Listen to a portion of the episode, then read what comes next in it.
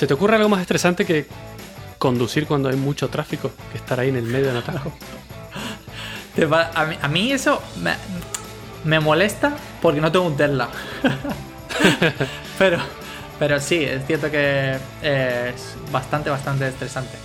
Sobre todo porque tienes que estar al loro, ¿no? De cuando cambiar de carril y. Muy atento, demoran mil horas, generalmente hace calor y la muerte. Y te, te cansas demasiado. Claro, y lo has mencionado justo. Y me sorprende que no hayamos hablado de esto. Ya este es el capítulo, el episodio número 49. Y me sorprende que no hayamos hablado de esto todavía. Pero hoy te voy a hablar de vehículos autónomos. Eh, ¿No lo hemos mencionado nunca? No hemos hablado de vehículos autónomos nunca. Y mira que lo he mirado porque no podía creerlo, pero bueno. No lo hemos hablado todavía. no puede ser verdad. Me niego a pensarlo. Vale. Bueno, y lo has mencionado, un Tesla. Ok. Te voy a contar la definición que encontré en Wikipedia sobre un vehículo autónomo, ¿no? Es un vehículo capaz de imitar las capacidades humanas de manejo y control. Como vehículo autónomo es capaz de percibir el medio que lo rodea y navegar en consecuencia. El conductor podrá elegir el destino, pero no se le requiere eh, ejercer ninguna operación mecánica sobre el vehículo, ¿ok? Vale. O sea, cuadra con, lo de poder ir dormido en un, en un Exactamente. Y de eso, bueno, vamos a hablar un poquito más adelante, pero. Puede ser cualquier tipo de vehículo, por supuesto, de aire, de tierra, de agua. Pero bueno, hoy más o menos me voy a centrar en los de tierra que, son los que más influencia tienen en nuestro día a día, normalmente. A menos que vayas en helicóptero a trabajar todos los días, que por ahora no creo que pase. Tal vez en el futuro, cuando seas millonario. Claro. Sí, que me van, a, me van a ir a recoger. Sí, por eso. Oye, ¿cuenta como vehículo autónomo si tienes chofer? No, tendrías un esclavo, no un vehículo autónomo. Ay, mierda. Pero bueno, es como el inicio. el autónomo es el chofer, no el. Bueno, no da igual. Eh, te voy a contar un poquito sobre la, sobre la historia y la evolución de los vehículos autónomos, ¿vale? O básicamente de los coches autónomos. O de los autos autónomos, como se diría en mis tierras. Oh, no, es verdad. Sí, un auto. Sí, pero diríais auto autónomo.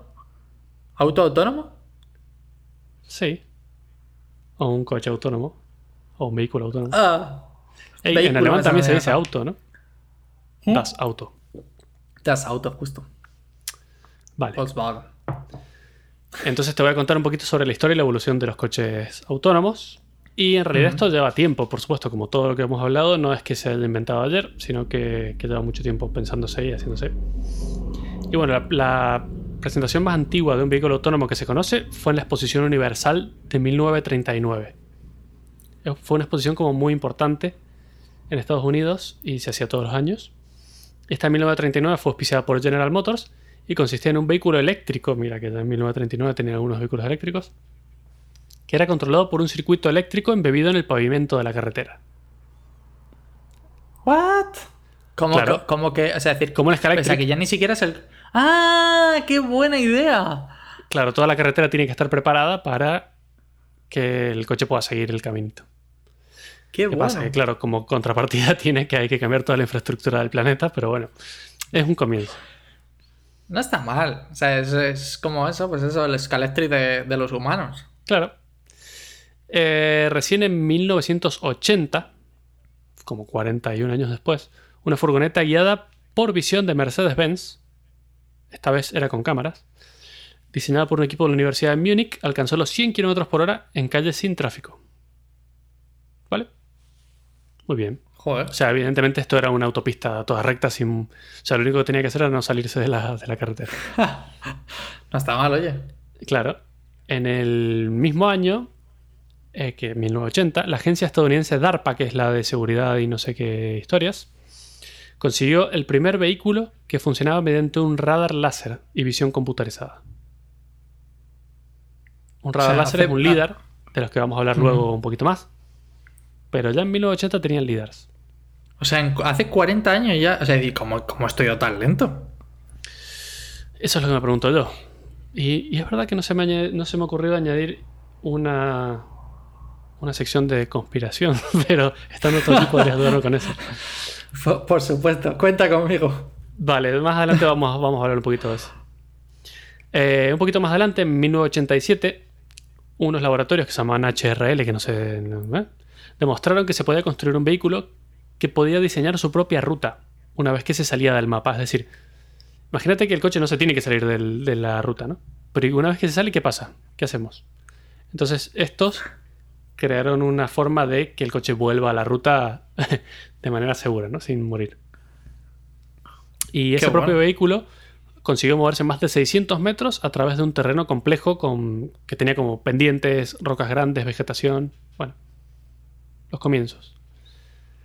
Eh, luego en 1994, dos vehículos robots gemelos condujeron solos más de mil kilómetros en una autopista de París con tres carriles.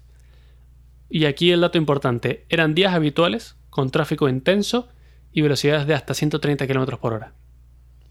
Los vehículos funcionaron de forma autónoma con pequeñas intervenciones humanas y demostraron que la conducción en carriles libres, en convoy y los cambios de carriles a derecha e izquierda pueden realizarse de forma autónoma.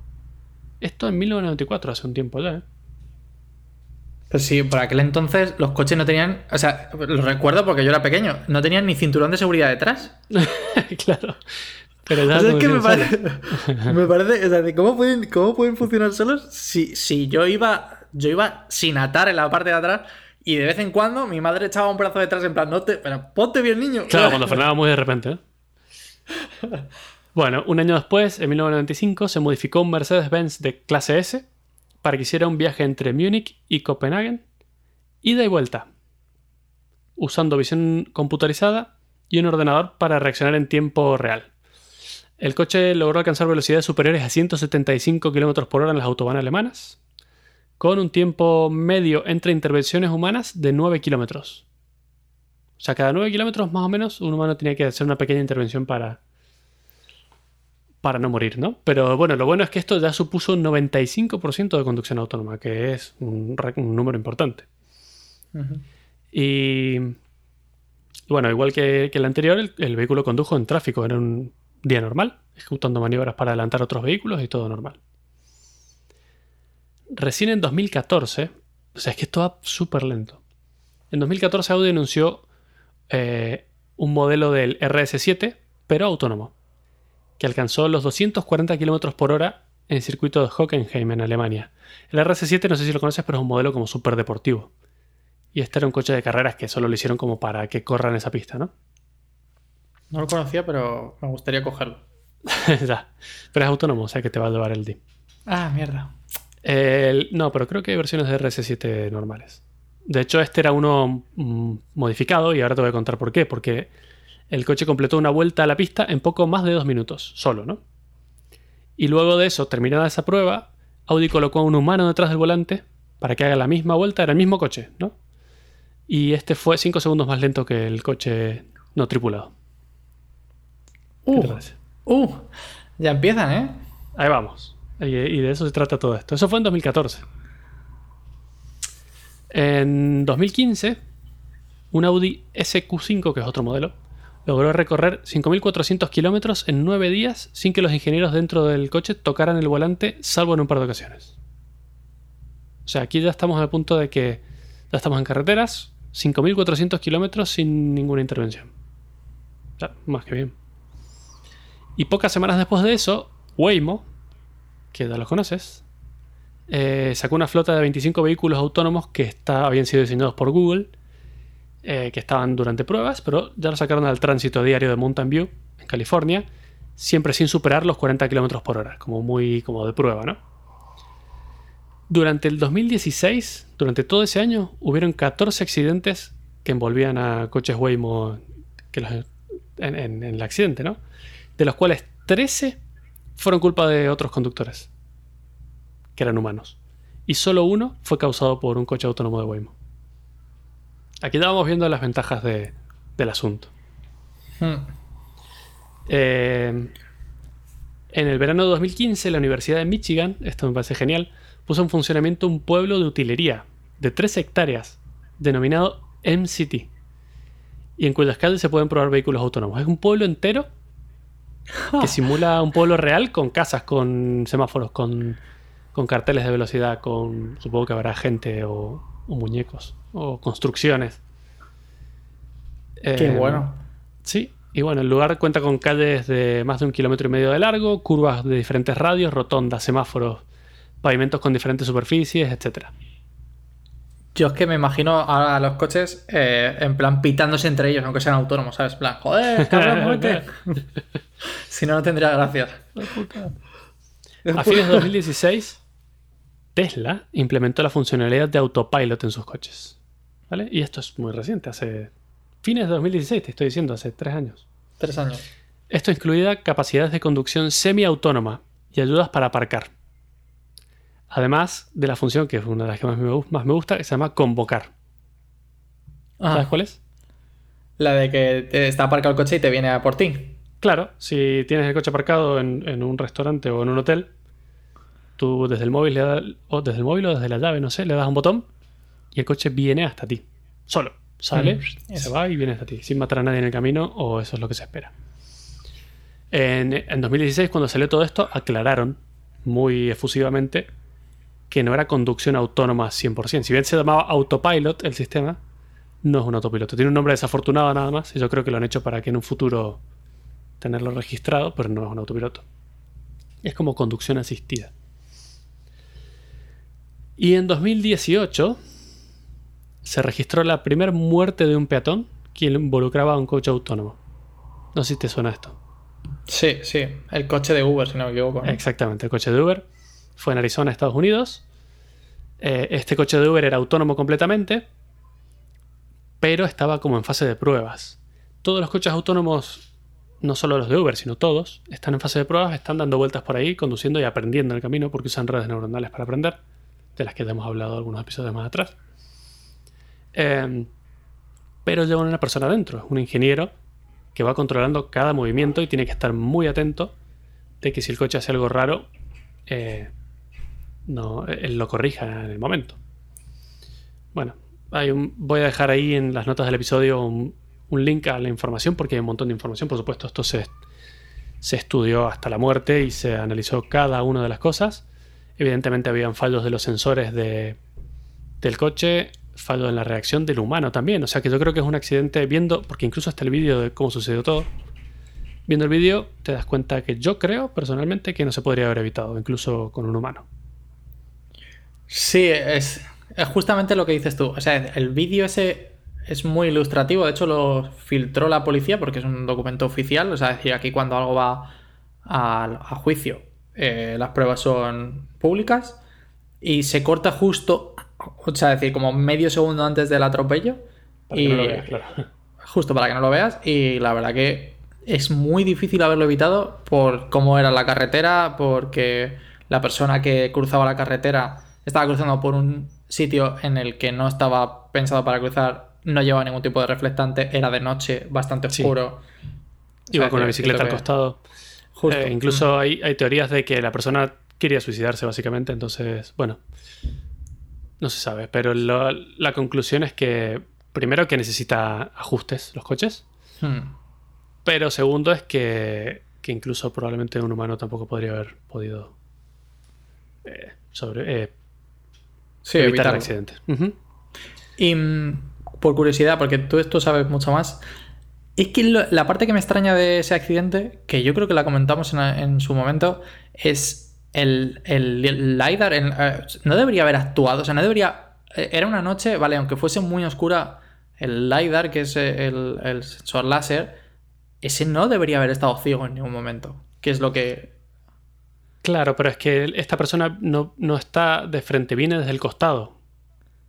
Entonces el coche no, aunque hubiera clavado los frenos en el primer momento en que lo ve, el coche no llega a frenar hasta, o sea, desde que aprieta los frenos hasta que realmente frena, pasa un tiempo por la inercia. Entonces, no era evitable. pero, pero aún así, es decir, no sé, que me parece... Sí, bueno, por eso te digo que hay algoritmos, y de los que vamos a hablar un poquito más adelante, que lo que intentan es predecir el comportamiento de la gente, de los peatones. Entonces, para tener un poco más de... de, no sé, para adivinar un poquito lo que quiere hacer la gente del futuro. Sí, porque somos bastante pésimos como conductores pésimos. Y también lo vamos a ver más adelante. En el 2019, un año después de este accidente, Tesla lanzó su última versión del auto, bueno, la, que en ese momento era la última versión del autopilot, que tiene control crucero adaptativo y no pide confirmación ya para cambio de carriles. Que antes, cuando tú querías, ibas en modo autónomo de Tesla y querías cambiar de carril, tienes que poner tú el intermitente y el coche decidía cuándo cambiar. Pero tienes que tú pedir un cambio de carril.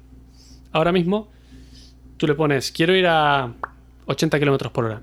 Y a esto se refiere con lo de control crucero adaptativo. Él va a 80 hasta que, por ejemplo, tiene algún lento delante.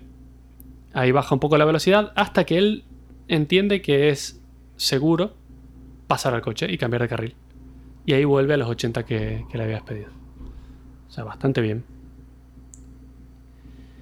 Eh, eso es lo que. Incluso esa es actualmente la última versión del autopilot. Pero en la página de Tesla, en la actualidad, que estamos a mayo del 2020, eh, afirman que a fines de este año saldrán las actualizaciones necesarias para que el autopiloto sea completamente autónomo que responda a semáforos y que sea capaz de conducir en ciudades. ¿Qué te parece? Wow. Porque ahora mismo puedes poner autopiloto, pero tienes que ir con las manos en el volante. Si quitas las manos del volante, el autopiloto se para. Y si sigue sin responder, el coche se pone a un costado y se detiene. O sea, te quedas ahí. Se supone que a fines de este año, bueno, siempre son bastante optimistas con los tiempos los de Tesla, pero si no es en este año va a ser muy pronto. Se supone que van a tener un Tesla completamente autónomo donde el autopiloto va a ser realmente eso. El otro día leí un artículo muy bueno que decía que Tesla ha conseguido con su autopilot eh, simular los beneficios de un, de un LiDAR, de un sensor LiDAR. Para que veas, solamente con vídeo. Claro, claro, porque los, los Tesla no tienen LiDAR, tienen solo vídeo. Exacto. Vale, ahora, ahora te voy a contar un poquito sobre las tecnologías que hay en un ratito. En la actualidad, poca gente tiene un Tesla, a mí me gustaría tener uno, yo no lo tengo. Pero la gran mayoría de ah. los coches tienen, desde hace muchos años ya, ayudas a la, conducción. ¿no? Y son cosas simples que ya vemos como naturales, como por ejemplo el aviso de exceso de velocidad. La mayoría de los coches usan el GPS para ver cuando vas muy rápido tienen un mapa del área y saben cuál es la velocidad máxima de cada zona y te dicen, estás yendo muy rápido, te van a poner una multa o vas a matar a alguien. Eh, los más modernos tienen aviso de cambio de carril cuando vas en una autopista y notan como que te estás yendo hacia un costado como si te quedaras dormido o algo. Tienen unas pequeñas cámaras que van viendo la, línea literalmente de la calle y, y te avisan. Pitan o incluso algunos te corrigen la dirección. Queda un poquito de miedo, pero bueno. Eh, hay algunos que tienen frenado automático. Cuando el coche ve que te estás acercando a algo que puede ser otro coche o una persona o una pared o lo que sea, y vas demasiado rápido y considera que ya no vas a alcanzar a frenar si pasas de ese punto, frena él por ti. Y esto, eh, me estoy acordando de una historia eh, que estuvimos con, con Laura en Ámsterdam, en Holanda, y alquilamos un coche para ir a pasear por Holanda. Y como no quedaba en el que habíamos alquilado, que era una mierda de coche, me dieron un Mercedes impresionante, que era el que tenían. Así que durante siete días tuve un Mercedes espectacular. Y en un momento iba distraído mirando unos molinos. Y el que iba delante mío había frenado por alguna estupidez. Y siento que el coche frena solo. Y en ese momento no entendí absolutamente nada de lo que pasó. Pero el coche frenó solo y me salvó de chocar contra el de adelante. Y fue exactamente esto, una de las ayudas de la conducción. El coche se dio cuenta que yo o venía distraído o había calculado mal la distancia y frenó por mí y me salvó de un accidente. O sea, espectacular. Que sepas que ese mismo sistema de freno tuvo. No, me recuerdo qué compañía, creo que. Me suena que es Ford. Eh, tuvo un sistema. O sea, tuvo un error bastante gordo. Que. Porque tú sabes cómo funciona, ¿no? Básicamente está lanzando eh, un, o sea, un sensor constantemente. Claro, justo contra, contra el vehículo de delante, entonces si ve que te aproximas, frena. Bueno, pues eh, tuvieron que retirar los vehículos porque, claro, ¿qué pasa si te adelanta alguien? Detecta que hay algo demasiado cerca y vas Exacto, y de repente frena muchísimo. Y fue justamente uno de los, de los que pasó de que eh, se dieron cuenta porque no sé quién lo denunció, que básicamente le adelantó a alguien, se puso demasiado cerca y el coche de repente metió un frenazo de la leche. ¿Sabes? Y es como, ¿por qué? Porque claro, él tenía una referencia con un coche de, delante bastante o sea, bastante distancia y de repente pues un coche en medio Claro, lo que pasa es que tendría que él calcular el cambio de distancia en función del tiempo. Justo. Si te estás acercando muy de repente, pero bueno. Sí, a ver, esto es la evolución. Sí, sí, sí. Lo mismo que, que con la señora que atropellaron. Está claro que los coches autónomos van a atropellar gente. Está claro. Y hay que aceptarlo. Para hacer la tortilla hay que romper huevos. No hay otra alternativa. Suena frío, pero es la verdad. Pero la cuenta que hay que sacar es... Obviamente van a atropellar gente. Van a haber accidentes. Pero la cantidad de accidentes va a ser infinitamente inferior a la que hay actualmente. Infinitamente inferior. Efectivamente. Y es a lo que queremos llegar.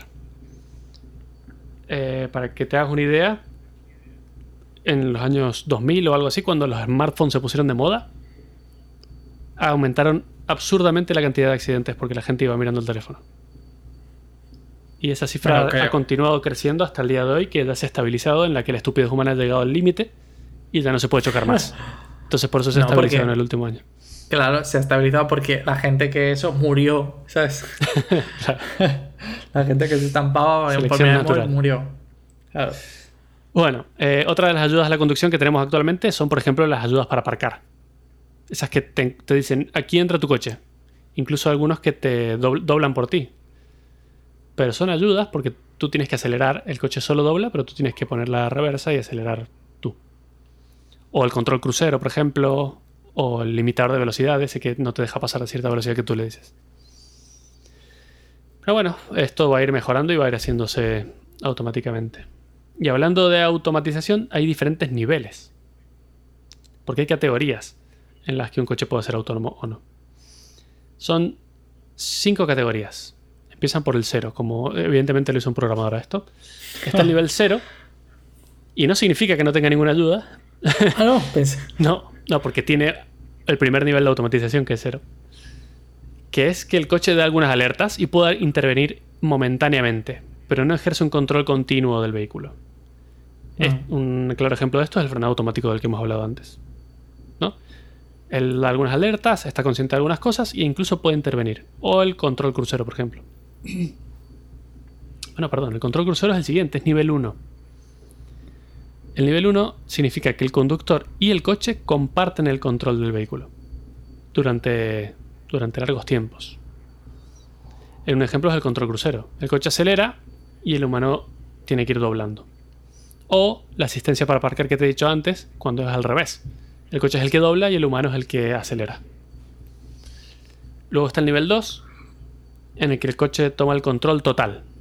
Él acelera, frena y dobla. El conductor eso sí, aquí está la pega. El conductor tiene que estar supervisando atentamente todo el tiempo y estar preparado para intervenir inmediatamente en caso de emergencia. Las manos tienen que ir en el volante. ¿Vale? Y aquí es donde estamos ahora. Es nivel 2. Este es el nivel que tiene Tesla ahora mismo, ¿no? Exacto, el Tesla Autopilot es el ejemplo de este nivel. Tiene que estar un humano muy atento además, como si estuviera conduciendo, solo que realmente no lo está haciendo. Es como... Vamos avanzando a poquito. Supervisar. Claro. Luego viene el nivel 3. Y aquí es donde se pone divertido y donde esperamos llegar dentro de poco. El conductor puede dejar de prestar atención a las tareas de conducción. Y aquí, aquí viene mi pregunta. ¿El conductor deja de ser un conductor? Porque ya no, está conduciendo, está ahí. Dios mío, con los chistes malos, ¿eh? Claro, el conductor ya no es conductor. Es una pregunta... claro. Ah, es una pregunta en serio, vale, vale, perdón. Es una pregunta seria mía, no sé. No me, Tómame en serio, por Dios. Ay, que tiene, tiene, razón, tiene razón. O sea, pero claro, si el conductor ya no es conductor, es pasajero. No conduce. Bueno, pero a ver, que esto tiene una pega y puede que sí sea conductor. En este nivel, el pasajero puede ir leyendo un libro o viendo una película durante el trayecto, que es lo que todos soñamos, ¿no? Pero en este nivel el vehículo puede requerir una intervención del conductor en algunas situaciones especiales. Cuando, por ejemplo, sea una ciudad muy densa, y el vehículo ya no sepa cómo reaccionar o que esté nevando o cosas particulares. ¿no? Un ejemplo de esto son los vehículos autónomos de Uber. El vehículo autónomo de Uber conduce todo solo. La persona va, no tiene que ir con las manos el volante y prácticamente no, no, no toca nada. Pero cuando termina, por ejemplo, las pruebas, es esa persona la que conduce el coche y lo aparca donde tenga que ir, por ejemplo. Luego viene el nivel 4, en el que el conductor no interviene en ningún momento. Si quisiera, podría irse a dormir al asiento de atrás. Y este, este es el que te gusta a ti. Joder, se me encantaría. Este es el nivel al que queremos llegar en un momento. Eh, el coche puede moverse en áreas específicas con geofencing, que se llama, que es como un, área determinada y si se sale de ahí, se para. Porque tiene que conocer muy bien el área. Eh, y bueno, eh, todavía podría ser conducido manualmente si el conductor así lo quiere. Solo si así lo elige y por, porque el conductor quiera, podría ser conducido manualmente, pero no hace falta. Un ejemplo de esto son los Waymo que son los coches autónomos que creo que están funcionando como taxis, los que mencionamos de Google antes. Eh, sí, están mencionando como están funcionando como taxis, creo que en Arizona, ¿puede ser? Ah, no lo sé. No, no, los Waymo son los de, Mountain View. ¿No has visto No, pero sí, sí, sí, sí, he visto muchísimos, pero aquí no están funcionando como taxi. Ah, o sea que nadie se puede subir, ¿no? No, aquí no. O sea, decir, estoy casi seguro que Waymo Taxi Arizona. Sí. Ah, o sea que Mountain View solamente están como entrenando, ¿no? Exacto. De hecho, son coches muy, muy, muy grandes, ¿eh? Ah, sí. Como detalle. Muy grandes. O sea, son todo eh, como eh, monovolúmenes. O sea, es decir, que son, eh, no sé, 7, 8 plazas. Porque, por lo visto, todos los utensilios que utilizan eh, son muy pesados y los coches se resienten mucho los pequeñitos. Ajá. no sabía eso. Vale, y luego, finalmente el último nivel, que es ya como el, el cáliz. Super plan. no requiere intervención humana en ningún momento, independientemente del área, puede ir en cualquier área, e independientemente también de la condición meteorológica, que esto afecta mucho a los coches, o del camino. Los coches autónomos van mejorando cada vez más en condiciones normales, pero cuando está nevando, la, carretera ya no se ve bien eh, la nieve está cayendo y va tapando sensores. Eh, la lluvia causa eh, interferencias también. Entonces, es uno de los problemas más grandes que tienen los coches autónomos, las inclemencias climáticas. Pues el nivel 5 debería superar todos estos. Ejemplo, no tengo ninguno. No existe. A día de hoy no hay ejemplos de, vehículos autónomos de nivel 5. Son los que esperamos llegar. Bueno, ¿y por qué, por qué quisiéramos tener coches autónomos. ¿Se te ocurre por qué? Em, para poder ir al trabajo durmiendo. Sí, eso es un excelente. Eso sería, para mí, eh, es el futuro. Es decir, estamos intentando llegar a ello. O sea, es decir, si tengo que ir al trabajo, que esa es, esa es mi siguiente pregunta, si yo tengo que ir al trabajo, al menos podría ir durmiendo. Claro. Sí, sí, sí, efectivamente. Bueno, mi motivo principal, que es el que yo he apuntado aquí, es que nosotros como humanos somos muy, malos conduciendo, somos malísimos. Históricamente está demostrado, con la cantidad de gente que ha muerto, con la cantidad de accidentes que hay normalmente. Todos los años. Exactamente. Y se me ha dado por, por buscar e investigar un poquito los tiempos de reacción que tenemos los humanos. Uf, qué pésimo. Eh, resulta que el MIT, el Instituto de Tecnología de Massachusetts, ha creado un estudio sobre este tema en particular. Y voy a dejar en las notas del episodio un, enlace porque es súper interesante. Y lo loco es que un humano necesita entre 390 y 600 milisegundos para detectar un peligro y reaccionar acordemente. O sea, 600 milisegundos es 0,6 segundos. Es casi un segundo entero. Que puede parecer poco, pero es un montón. es un montón. Lo mejor de todo es que empeoran con el tiempo. Es decir, si eres joven, tienes muchos más reflejos que si eres viejo. No solo eso, sino que dos jóvenes no tienen la misma velocidad de, de reacción. O sea, varían de persona a persona y van empeorando con el tiempo. En el estudio te lo digo rápidamente, pero los conductores jóvenes de entre 20 y 25 años solo necesitan 220 milisegundos para detectar oh, mierda. un, o sea, en 220 milisegundos se dan cuenta de, uy, hay algo mal. Y luego necesitan 388 milisegundos más para tomar una decisión. ¿Vale? Son 608 milisegundos en total. Pero si los conductores tienen entre 55 y 69 años, les toma 403 milisegundos detectar un problema y 605 en tomar una decisión. O sea que es 1008 milisegundos. Un, un segundo. Eso es una barbaridad. Pero que para cuando quieran para. No sé, vamos, no, no, qué, locura. Y no sé qué te sorprende si así es como. La gente conduce como el culo, por eso es tan estresante conducir, porque todos lo hacen mal. Todos lo hacemos mal. Eh, es muy curioso cómo hicieron el estudio, porque ponían un simulador de, coches con bastante inmersivo, con muchas pantallas alrededor, en las que parece que estuvieras dentro de un coche realmente. Y tenían como una gran base de datos de accidentes en vídeo. Entonces te ponían el vídeo y tenías que simular como que estabas conduciendo y, veían cuánto demorabas en reaccionar y qué cosas hacías ante esa situación. Y los vídeos eran, va un camión delante y se le cae un tronco, por ejemplo, y tienes que esquivarlo. O un choque por una bicicleta que salió de repente, no sé, cosas así, de la vida real. Joder, qué cruel. interesante. Sí, pero tú imagínate, o sea, decir, espero que no fuese súper inmersivo porque si atropellas a alguien es como... Oh. No, bueno, no te van a mostrar la sangre y las tripas, pero es justo antes del momento del accidente para ver cómo, ah, cómo reacciona. Que no es un Carmageddon. Eh, y bueno, luego también demostraron que las distracciones eh, son una de las peores cosas. Bueno, los móviles, por supuesto. Pero cuando miras algo que está fuera de la carretera, no sé, o, al móvil o, miras para el costado porque hay un cervatillo saltando. Eh, por lo visto, cuando vuelves la mirada a la carretera, te lleva un tiempo ajustar y entender lo que está pasando. A simple vista no lo sabes, tienes que entender qué está pasando delante. Y eso te lleva tiempo y es muy peligroso. Pero bueno, eh, ese, es para mí el motivo más importante por el que tendríamos que tener eh, coches autónomos. Por supuesto, hay otros beneficios como la seguridad. Pero bueno, viene, viene derivado de lo mismo. Los costes son importantes porque un vehículo autónomo se puede compartir. Como él va y viene, podría y traer a otra gente y no tendrías que tener tu propio coche, la verdad. El tráfico mejoraría muchísimo. Yo estoy convencido de que los atascos están producidos porque la gente es idiota. Y no hay ningún otro modo. O sea, no es la cantidad de vehículos, es la estupidez humana. Porque si los vehículos fluyeran ágilmente por los prados, todo sería mucho más feliz.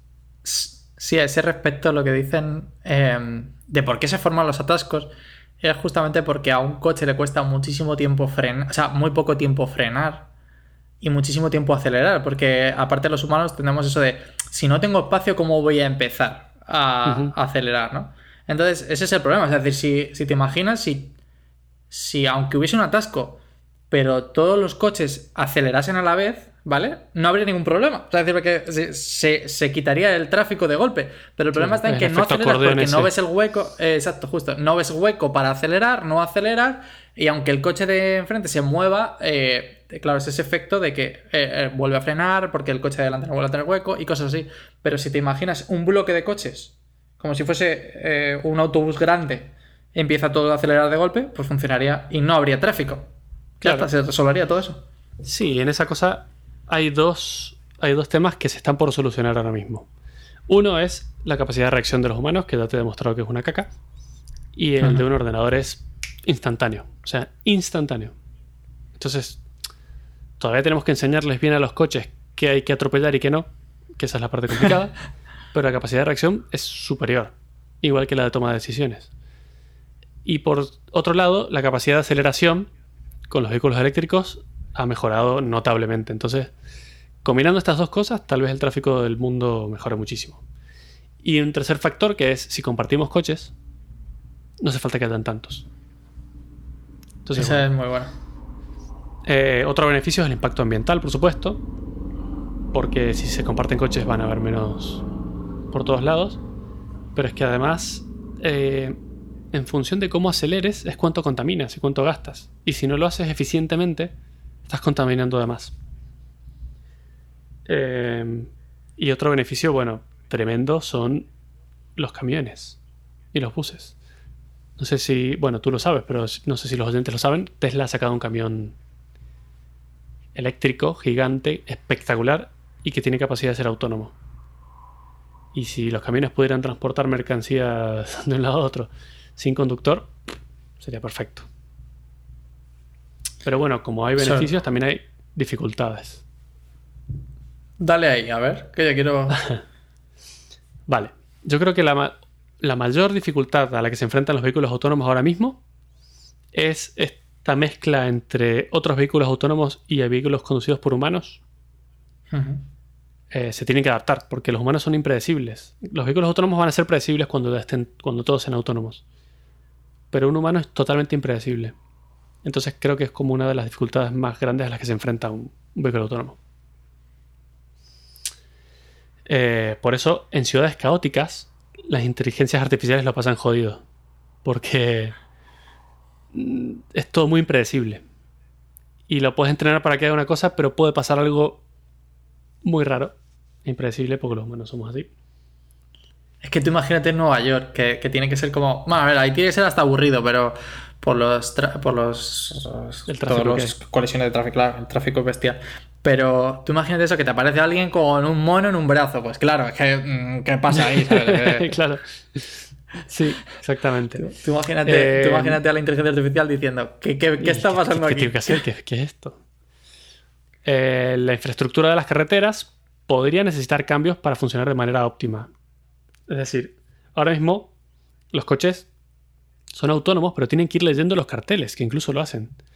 Cartel de máxima velocidad, con las cámaras, pum, lo lee y en base a eso calcula. Pero si hubiera una, infraestructura mejor que ayudase de una manera más óptima a avisar al coche cuáles son las velocidades, o dónde no se puede doblar, o cosas del estilo, o que ayude a mejorar la visión que tienen los sensores que tenemos, pues eso sería ahora mismo una dificultad. Estamos adaptando coches a una infraestructura que está hecha para humanos y no para, cosas autónomas.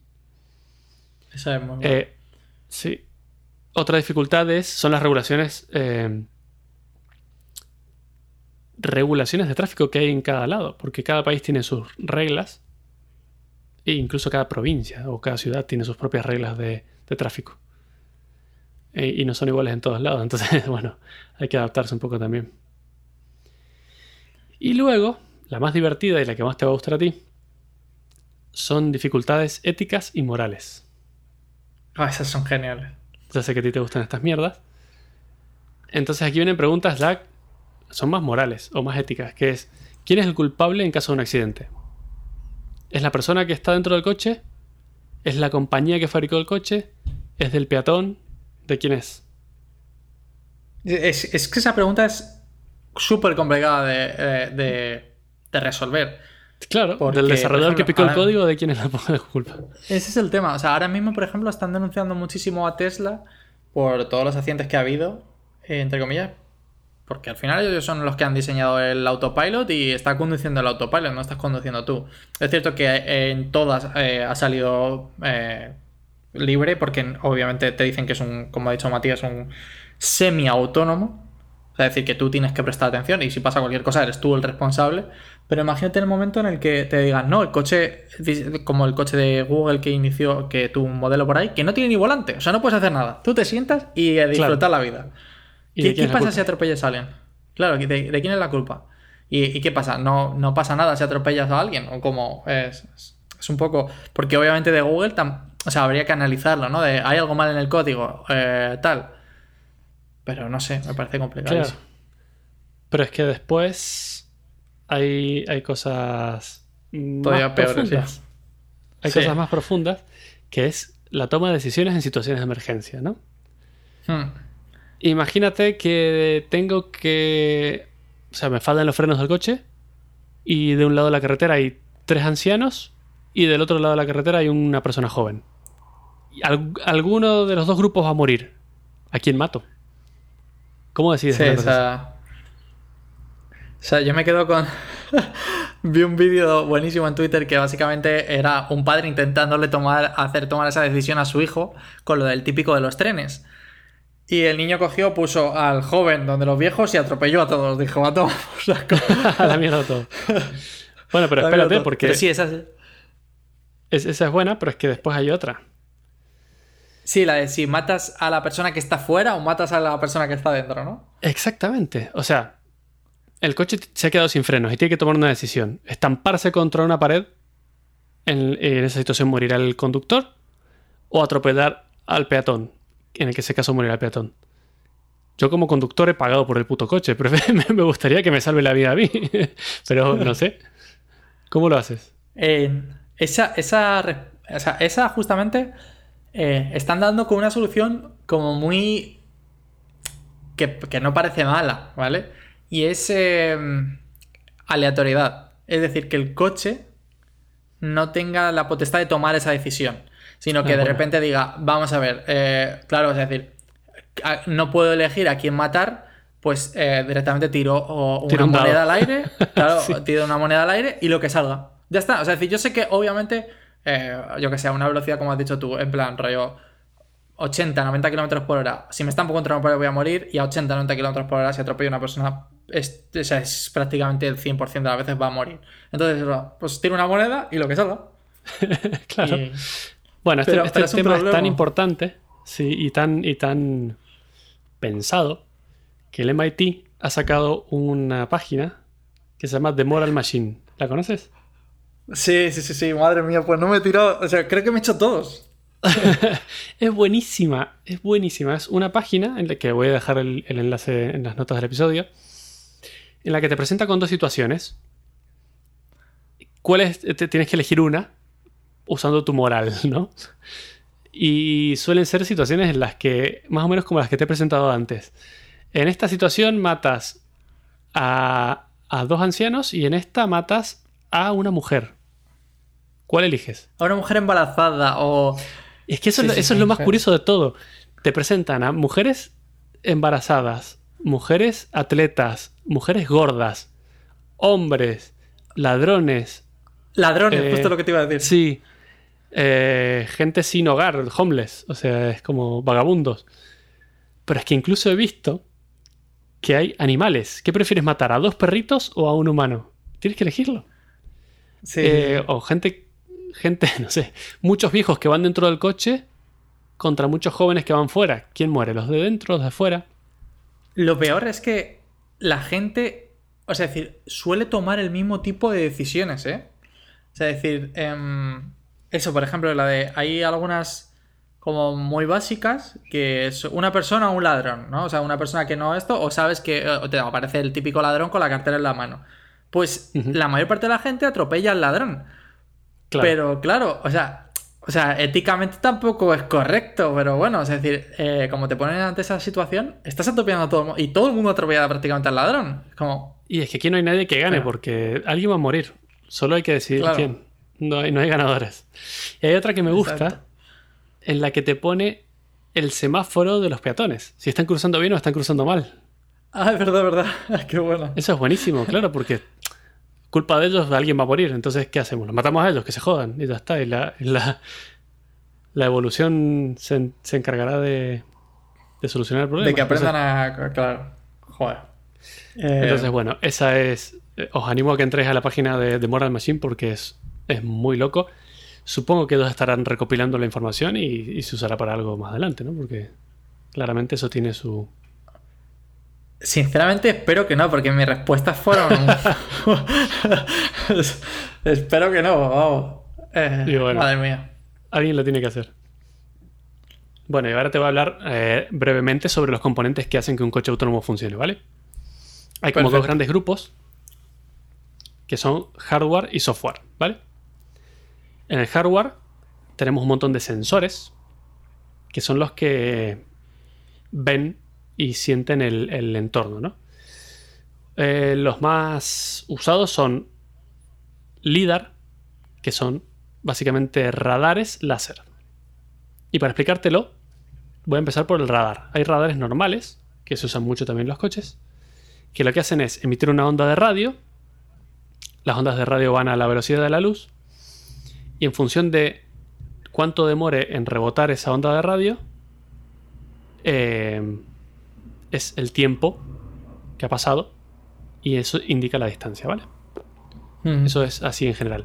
¿Qué pasa? Que los radares tienen como, como usan ondas de radio, tienen como un espectro amplio y abarcan bastante. Un LIDAR es un láser que hace exactamente lo mismo, solo que la distancia del objeto se determina viendo el tiempo de retraso de una emisión de un pulso de luz esta vez, ¿vale? Y el tiempo que demora en reflejarse esa luz. A niveles físicos es exactamente lo mismo. Lo que pasa es que las ondas de radio y la luz tienen unas frecuencias muy distintas, pero es lo mismo. Lo que pasa es que el LIDAR, eh, un láser tiene un punto muy exacto. Podrías medir, no sé, una, piedra si quisieras, pequeñita. Entonces, ¿cómo hace? Pone este láser y lo pone a girar muy rápidamente en una especie de lo que hace acordar a una de las balizas de la policía, de estas antiguas que giraban volando para todas partes. Y lo que hacen es enviar muchos pulsos de esos y hacen un mapa de todo lo que tienes alrededor con una resolución bastante aceptable. Entonces, esto es lo que se usa sobre todo, LIDAR. Los radares se usan para cosas de, por ejemplo, el frenado de emergencia que te he comentado. ¿Por qué? Porque no te interesa saber un punto exacto, te interesa saber que hay algo delante tuyo que ha parado de repente. Eh, también se usan cámaras, como las que hemos hablado anteriormente con, con los Tesla, que pueden ser cámaras normales, que son las que pueden estar midiendo la, la línea de la ruta que, te, que hemos hablado antes, o cámaras estereoscópicas, que esas son interesantes porque ponen dos cámaras con una separación una de la otra y funciona igual que nuestros ojos. Entonces con dos cámaras podrías detectar profundidad y una especie de tres dimensiones, saber distancias más o menos. Y luego evidentemente GPS. Eh, GPS te avisa la posición en el mundo en la que estás. Y eso es por el lado del hardware. Bueno, evidentemente hay más, hay muchos más. Hay acelerómetros, hay giróscopos, hay un montón de sensores más detallados, pero estos son como los más, los que más definen a un vehículo autónomo. Mm. Y luego el software, que lo hace funcionar, que es básicamente redes neuronales. Y si te interesa el tema, puedes ir al episodio 45, si no me equivoco, en el que hablamos de redes neuronales. Perfecto. Qué bueno. Em, con estas redes neuronales, el coche es capaz de determinar las señales de las que te he hablado antes. Por ejemplo, máxima 90. Entonces, con una cámara y con visión artificial puede descifrar que, que la máxima es 90. Pueden predecir, que esto es una cosa muy importante, comportamientos e intenciones de cosas que están en la carretera, como peatones o ciclistas, otros vehículos, o que se te cruza un animal de repente. Entonces, una inteligencia artificial es capaz de decir si este animal va cruzando a esta velocidad de aquí hasta aquí, se supone que va a continuar a la misma y no sé, lo, atropella o no lo atropella. y en base a eso puede ¿eh? Claro, bueno, es que se atropella mucho con los coches. Parece que estuvieran hechos para eso. Eh, con eso se puede decidir camino. El coche puede decidir caminos también. ¿Qué camino tomar? Si encuentro un, no sé, un hueco en el suelo qué camino tengo que tomar para no matar a nadie y que todo salga bien. O hay una construcción. Tengo que predecir un camino y tomarlo. Y bueno, dentro de las redes neuronales se considera también lo de computer vision, que es visión artificial. Entender, esto es un humano, esto es un cono, esto es una señal, esto es la carretera. Y en base a eso se, se toman todas las decisiones que hemos hablado anteriormente. Se está haciendo largo el tema. Claro, Sí. Eh, no, pero simplemente por dejarlo claro, eh, hay muchos sistemas de redes neuronales. O sea, es decir, no es un único exclusivo. Eh, como dice Matías, hay el primero que, por ejemplo, que utiliza Tesla es el de visión por computación, donde él dice, tengo todos estos objetos a mi alrededor. luego utiliza, pues eso, el de, predicción en base a los el resto de coches. Otro de entendimiento de señales en base a las señales que ya ha detectado previamente. Entonces son como mini sistemas de inteligencia artificial. No es un sistema en plan rollo Skynet. General, claro, que sepa hacer todo. No, claro. si esa es la limitación grande que tienen los sistemas de inteligencia artificial. Solo saben hacer una cosa muy pequeñita, la hacen muy bien, pero es solo una cosa. Entonces, por ahora no tenemos que temer al, al apocalipsis de los robots. Por ahora. Y bueno, investigando todo esto, descubrí que hay un, todavía no es, no sé cómo llamarlo porque es muy nuevo, se llama Robo Race. Y son coches de carrera autónomos. Y son geniales. Están haciendo desarrollo. De hecho, ya se hizo la primera prueba, fue en el 2019, aquí en España, en un circuito que se llama Monteblanco, con un solo coche, ¿no? Eh, y lo que quieren hacer son carreras, como si fuera la Fórmula 1, pero son coches eléctricos que no llevan pasajeros y que cada marca haga el suyo y que gane el mejor. Y tiene muy buena pinta. Voy a dejar también ahí el link en la, en las notas del episodio. Se quería hacer la primera carrera real en el 2020. El mundo se fue a la mierda con el coronavirus. Así que lo han pospuesto de momento para el 2021. Pero tiene muy buena pinta. Muy buena pinta. Y ya para cerrar un poco el episodio, también existen otros tipos de vehículos autónomos, como pueden ser aéreos, como los aviones, que ya son autónomos desde hace muchos años. Y hacen prácticamente todo solos. Los aviones de pasajeros me refiero. Los drones, eh, como los drones taxi, esos que hay por Dubai, que siempre todo el mundo me dice, no veo la hora de que mm, cada uno tenga su propio dron y pueda ir volando al trabajo. Y si lo piensas, no habría una cosa más terrible que drones volando. O sea, los humanos somos malísimos conduciendo en dos dimensiones, imagínatelos en tres. Eso para empezar. Ya. Serio, no y luego, imagínate el vecino volviendo de fiesta a las 4 de la mañana, aterrizando un dron tamaño humano al lado de tu casa. A ver qué diversión sería. Ya ves, si ya, si ya suenan los drones y son bien pequeños. Los de juguete, claro. Imagínate. Y bueno, y finalmente los marítimos, que podría ser un barco. Esos son los más simples de todos porque no hay nada que atropellar, no hay nada que hacer. Simplemente sigue esta. Corrige los problemas que, del viento que te llevan hacia un costado y ya vas hacia un lugar. Esos son como los más implementados y los más útiles. Pero bueno, no veo la hora de que lleguen los coches autónomos y no tener que conducir nunca más. Y que solo sea como una. como un pasatiempo y no para ir a trabajar. La gente se le olvidará conducir nunca supieron, en primer lugar.